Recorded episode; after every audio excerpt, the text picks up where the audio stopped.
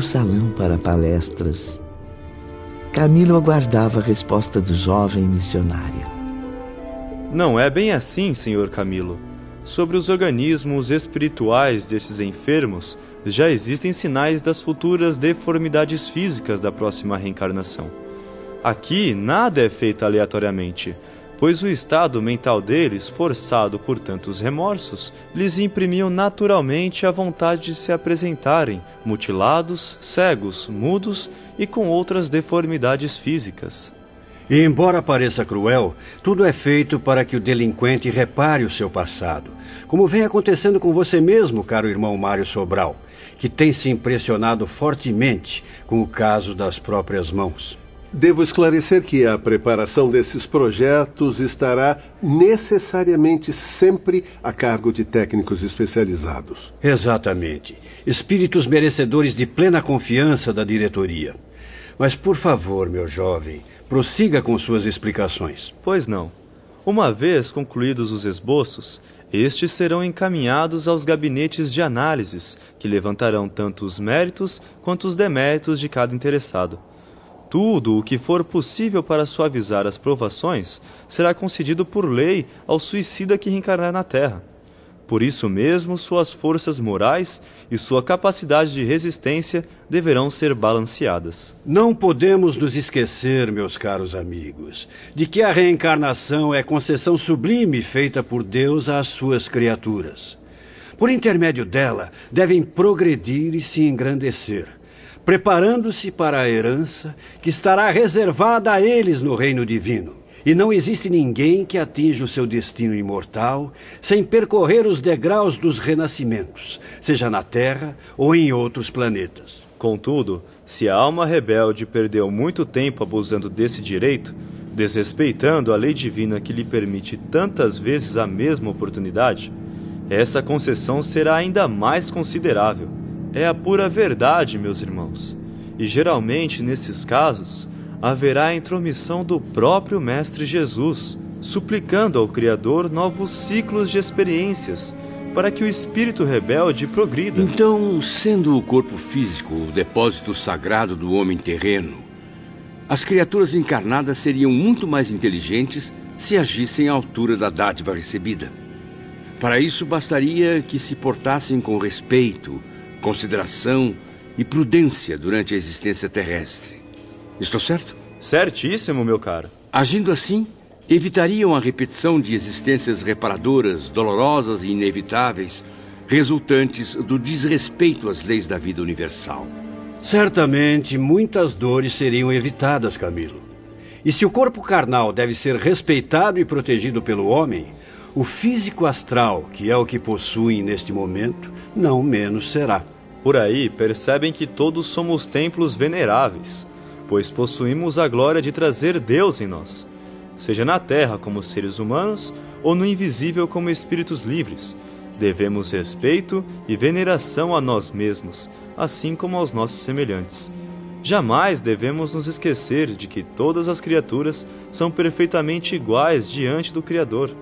Daí certamente se origina a lei básica divina amar a Deus sobre todas as coisas e ao próximo como a si mesmo. Seguiu-se longa pausa, enquanto o jovem legionário atendia às obrigações de seu cargo. Enquanto isso, Camilo e os demais aprendizes paravam pensativos e silenciosos, observando os pobres internos. Mário Sobral, no entanto, continuava impaciente, aproximando-se do irmão João. Gostaria, se possível, de continuar a ouvir suas explicações técnicas, venerável irmão. Perfeitamente, Mário. Conforme dizia aos amigos, há casos em que nossa guardiã, Maria de Nazaré, não permite a reencarnação tal como foi idealizada por nós. Como assim, irmão João? A mãe de Jesus, nestas ocasiões, nos concede o gracioso favor da sua inspiração para uma programação mais acertada, condizente com o estado do espírito pretendente. De qualquer modo, porém, os planejamentos para uma nova reencarnação serão rigorosamente estudados, realizados e revistos, sempre de acordo com a justiça divina. A cada um será dado segundo as suas obras. Muito tem nos falado sobre as reencarnações dos delinquentes do manicômio aqui no Instituto, irmão João. Mas e quanto aos outros espíritos? Como ocorre o processo? Na situação comum, é o próprio pretendente ao renascimento que escolhe onde viverá e quais serão suas futuras provações. Ele mesmo suplicará por novas ocasiões que lhe permitam testemunhar seu arrependimento, iniciando a caminhada regeneradora. Tais testemunhos poderão ser efetivados tanto num corpo relativamente saudável, dominado por intensos sofrimentos morais, como num mutilado ou gravemente enfermo, de acordo com os deméritos acumulados. Assim sendo, o próprio paciente organizará o traçado dos mapas para o seu futuro estado corporal, além dos acontecimentos principais e inevitáveis que deverá viver. Porém, sempre assistido por seus dedicados mentores. Quanto aos internados nesta dependência hospitalar, não será assim. Meus pobres pupilos não se encontram em condições de tentarem algo voluntariamente. Sua volta ao renascimento carnal será para cumprir novamente a grande lei, que oferece nova oportunidade ao infrator fracassado. Será um medicamento decisivo, indicando etapas redentoras no destino deles. Eh, desculpe minha insistência, irmão diretor. Porém, o assunto que acabou de expor deixou-me profundamente empolgado e comovido. Seria por acaso possível examinarmos agora alguns desses mapas? Como eles são, ou esse trabalho tão nobre será oculto a olhos profanos? Camilo sentiu-se realmente comovido, até mesmo envergonhado, lembrando-se de que também era réu, que se suicidou para fugir à cegueira dos olhos. Tudo indicando que o pobre Mário teria as mãos mutiladas e que ele deveria conviver com a cegueira na próxima reencarnação. Sim, Ivone. De qualquer forma, seria um homem cego. Irmão João percebeu a angústia do nobre escritor português. Certamente que um serviço de tanta responsabilidade não será feito publicamente para divertir curiosos que também existem aqui.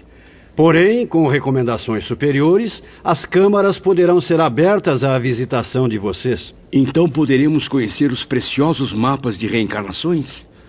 Oh, meu Deus!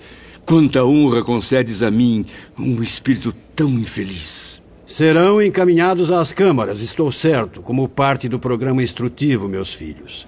Procurem aprender e evoluir através dos conhecimentos que lá receberão. Insista em não desanimar diante do futuro, meu caro Camilo. Confie, acima de tudo, na grandiosa ternura de Jesus, o guia infalível dos nossos destinos.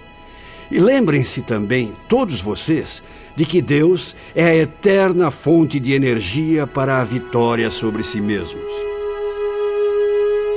Suaves vibrações emanavam do pavilhão indiano.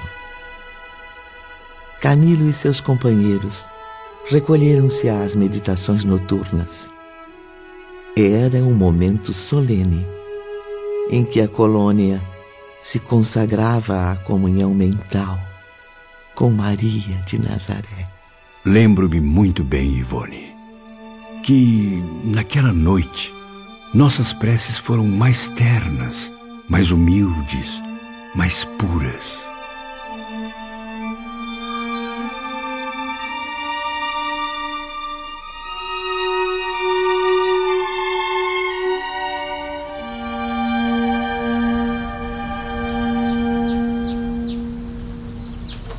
Na manhã seguinte.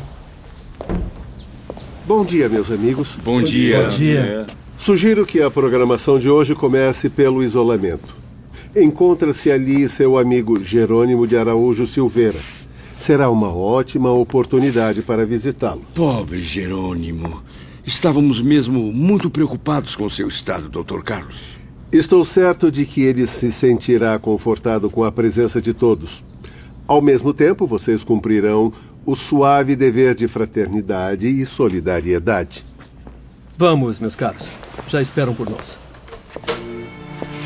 Podíamos contemplar ao longe o planalto onde uma pequena cidade abrigava o setor de isolamento. Ao longo dos caminhos por onde passávamos, destacavam-se canteiros de açucenas e rosas brancas, tornando a paisagem um tanto melancólica. Como estará o nosso amigo Jerônimo? Hein? Certamente arrependido. Profundamente arrependido, meus caros. Arrependidos todos estamos, professor Bellarmino. Ou não? Sim, senhor Camilo. Mas cada um à sua maneira, com a sua própria intensidade. E todos seguiam viagem, conversando normalmente, pouco notando que já não eram homens e sim espíritos livres dos envoltórios carnais.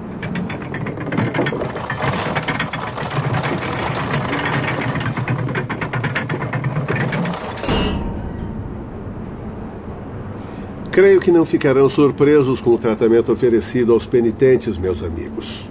Assim como em todos os departamentos, é inspirado na mais convincente justiça, na caridade amorosa e fraterna. Mas não se enganem quanto aos impressionantes estados mentais em que os internos se encontram. Asilados além destes muros imensos, protegidos por esta ponte levadiça, há indivíduos precisando de ajuda.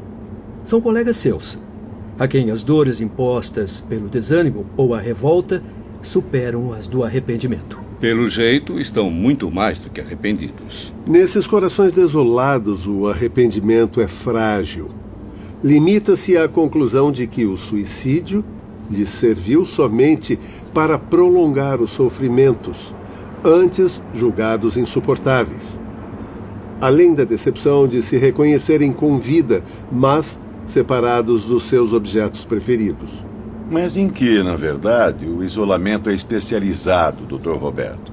Que tipos de enfermos são trazidos para cá? O isolamento é especializado nos casos sentimentais, meu caro João de Azevedo. Estou certo, meu pai? Sim.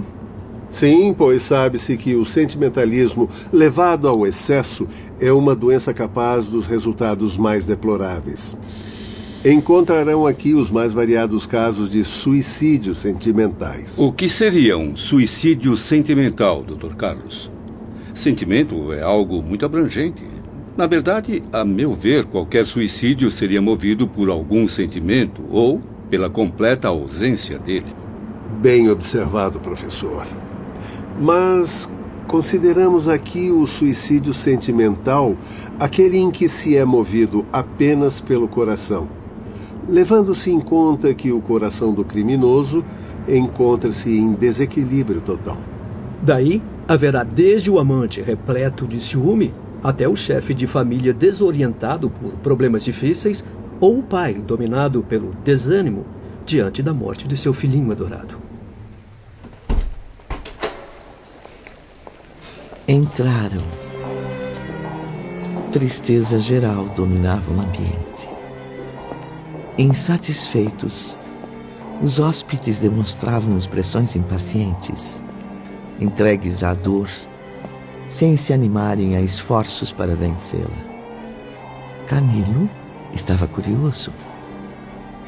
Quem é o responsável pela direção?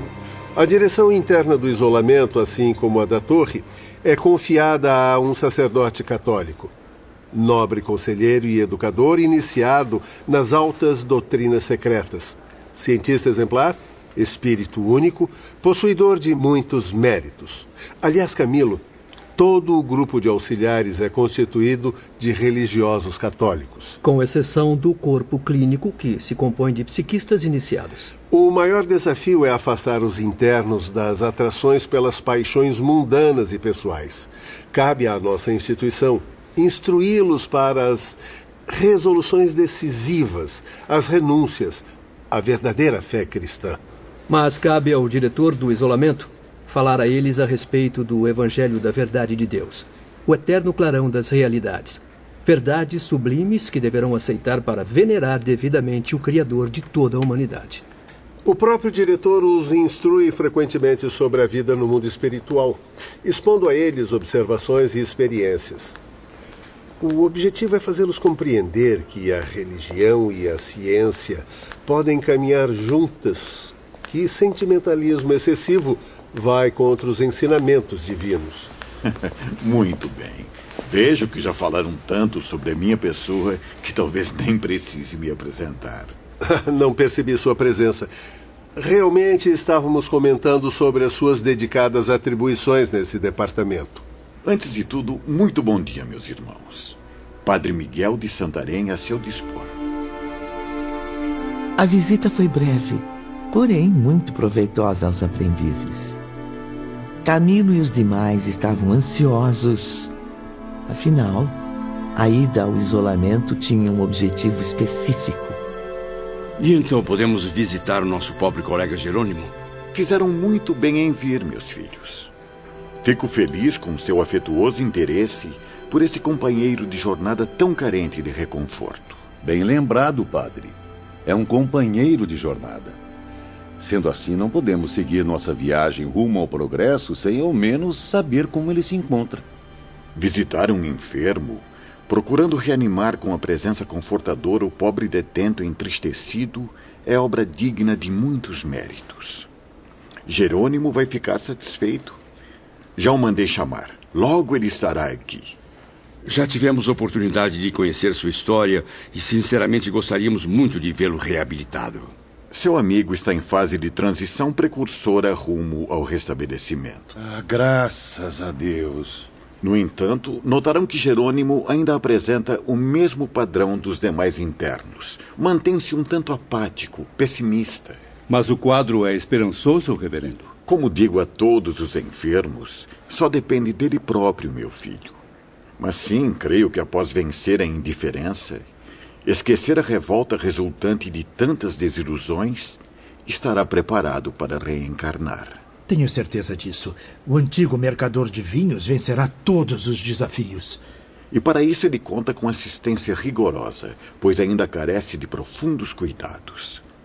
Na verdade, meus irmãos, o mal que atormenta a Jerônimo e a vocês só será removido com renovação individual operada interiormente pelo próprio enfermo. Jerônimo, pobre criatura. Não é contraditório sofrer por amar demais. A paixão desequilibrada pela esposa e pelos filhos não representa o amor que o Cristo nos ensinou. Jerônimo amava com egoísmo, de forma desorientada. Como devem saber, nem mesmo os próprios filhos o homem deve amar sem restrições, com impulsos cegos da paixão muito menos com excessos materiais para suprir o verdadeiro amor. Certamente a dedicação à família lhe concederá méritos diante do legislador supremo. Porém, seria mais honroso se houvesse encaminhado seus familiares ao verdadeiro cumprimento do dever. Como bem disse o Dr. Carlos, proporcionou a eles luxos e prazeres mundanos enquanto desprezava a educação moral. Acreditem, meus amigos, se tivesse feito isso, Jerônimo se livraria das situações embaraçosas, das tragédias pelas quais se tornou responsável com o suicídio. Ah, aí vem ele. Certamente dirá a vocês coisas interessantes.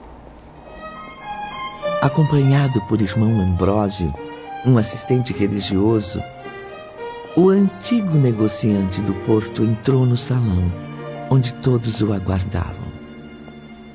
Ao contemplar o semblante dos companheiros de infortúnios, mal pôde conter as lágrimas, atirando-se aos seus braços. Obrigado, queridos companheiros. Obrigado por terem lembrado de minha humilde pessoa tão gentilmente. Sua visita conforta meu coração. Se soubessem como minhas aflições têm sido terríveis. Força, meu amigo, força. É preciso lutar pela felicidade até que ela nos encontre. Que Deus abençoe sua recuperação, Jerônimo. E que tenhamos fé para progredir juntos na mesma jornada. Jerônimo nos pareceu bastante modificado. Estava sereno, mostrava maneiras distintas. Certificamos-nos assim de que o isolamento realmente tinha a missão de elevar também o nível da boa educação social. Camilo e os companheiros visitantes estavam curiosos em saber novidades de Jerônimo. descobrir o que se passava com seus pobres filhos que ficaram na terra. Mas o receio de serem indiscretos acabou detendo-os e o silêncio se prolongou após os cumprimentos. Falávamos sobre você, meu caro Jerônimo. Seus amigos desejam saber se está melhor, mais reconfortado no amor de Deus, pois eles partirão em breve para o outro lado da colônia. Vieram despedir-se e ficariam muito felizes se levassem a impressão de que o amigo está em vias de recuperar-se. Exatamente. Tem toda a razão. Amparados por amigos tão dedicados como os que existem aqui, poderíamos nós, suicidas, até sentir-nos felizes, não fossem os remorsos que nos perseguem. Deus queira que seus sofrimentos sejam logo aliviados. Estão certos, meus caros amigos. Será possível, sim, para nós, o alívio supremo na conquista da fé que levará à harmonia. Felizes, porém, não creio que poderemos ser tão cedo, pois não será pelo suicídio que o ser humano encontrará a felicidade. Felicidade que mais se afasta quanto maior for a revolta no coração que deseja. Bem queria que o suicídio houvesse exterminado de uma vez o meu ser para sempre. Mas não foi assim. E desse modo compreendi que só me restava aceitar o inevitável, enfrentando com resignação a amarga situação criada por mim mesmo. Isso, meu filho. Não desanime. Lembre-se do que falei a você sobre fortaleza de ânimo. Sou devedor do irmão Miguel de Santarém pela sua bondade, conselhos e exemplos, assim como de seus abnegados assistentes pela transformação que vem se operando em mim. Graças a Deus. Assim como vocês, sorvi o meu cálice de fel. Traguei muitas amarguras entre gritos de desespero e blasfêmias de condenado. Mas hoje sinto-me outro indivíduo, ressuscitado dos escombros da descrença pela confiança no Ser Supremo. Sim, meu filho. A fé não verdadeira pode até satisfazer a sociedade, mas nunca ao Criador. Eu poderia ser feliz, meus amigos, de algum modo, rodeado com a atenção destes nobres protetores, convencido dos deveres que me cabem, disposto a enfrentá-los com otimismo. Mas cometi um crime grave, de extensas consequências a mim e aos meus familiares. Vejo-me carregado de falhas e não posso de nenhum modo me sentir satisfeito em parte alguma. O arrependimento ardente tortura minhas horas exigindo resgate imediato para que a serenidade retorne ao meu coração. E assim será feito sob a luz de nossa protetora, Maria de Nazaré. Devo confessar a vocês que, como comerciante que fui, falido, arruinado, traindo a confiança de empresas honestas, de bancos e até das autoridades municipais, envergonho-me por não ter me esforçado para sair honrosamente desse emaranhado de mentiras. Fico tão envergonhado de ter pensado que resolveria tudo através do suicídio, que o vermelho só sairá do meu rosto quando eu for novamente comerciante. Só assim resolverei tudo pessoalmente, de forma digna e honesta. Assim é que se diz, Jerônimo. E Deus há de ter misericórdia. Ah, que ato indecoroso cometi perante a sociedade, meus amigos. Eu não paguei o que devo. Eu fraudei os sagrados direitos da pátria, da terra abençoada em que vivi. Tenho empréstimos vencidos, contas e mais contas a pagar. E até hoje nada resgatei. Felizmente, porém, a lei da sábia providência confere ao espírito falido meios honrosos para libertar-se dessas situações. Jerônimo, num futuro não muito distante, poderá reparar tais compromissos, recuperando a própria consciência servindo-se de novas experiências e oportunidades, graças à reencarnação. E acreditem, meus filhos, ele está bastante animado para a nova jornada. Fico muito alegre de saber que está decidido a lutar pela vitória, amigo Jerônimo. Eu rogo aos céus que as forças se multipliquem em sua alma, pois quanto a mim, a única coisa que aumenta é a dor. Sinto-me desencorajado a realizar essas terríveis experiências, mesmo torturado por tantos remorsos. A prece que aprendi a praticar, as súplicas que aprendi a dirigir a Maria, concederam-me a trégua necessária para reunir os pensamentos e fixá-los no bom raciocínio. Isto, meu caro Mário Sobral, foi a chave para a solução de muitos problemas que eu considerava insolúveis. A infelicidade de meus filhos, a conduta de Zulmira, prostituída e desprezível, e minha incapacidade de vencer honestamente as circunstâncias da miséria, tudo isso me levava à loucura. A prece, porém, como meu bom conselheiro recomendava, corrigiu a anomalia. Pouco a pouco recobrei a lucidez, mas mesmo assim, a situação de meus filhos ainda me deixava inconsolável. Jerônimo reanimava-se ao vigor das próprias lembranças. O grupo de aprendizes permanecia atento, vibrando com a narrativa. E tamanha era a vivacidade com que recordava os acontecimentos, tantas eram as expressões verdadeiras emitidas por sua memória, que acreditamos rever com ele tudo o que nos narrava. Certo dia, ao entardecer, estava praticamente só, perambulando tristemente pelo parque. Aproximava-se a hora do Ângelus, quando os legionários prestam saudação a Maria de Nazaré, mãe de Jesus. A unção religiosa sutilmente infiltrou-se no meu ser, conduzindo meu pensamento a Maria, a bondosa mãe dos pecadores e aflitos. Sentei-me na relva, disposto a recolher-me também.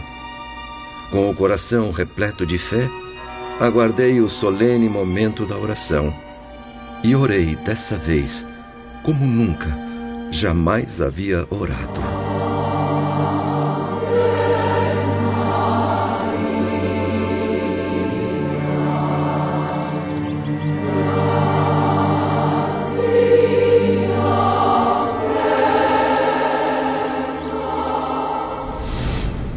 Oh Maria de Nazaré, amorosa Mãe do Redentor, tenha misericórdia dos meus filhos.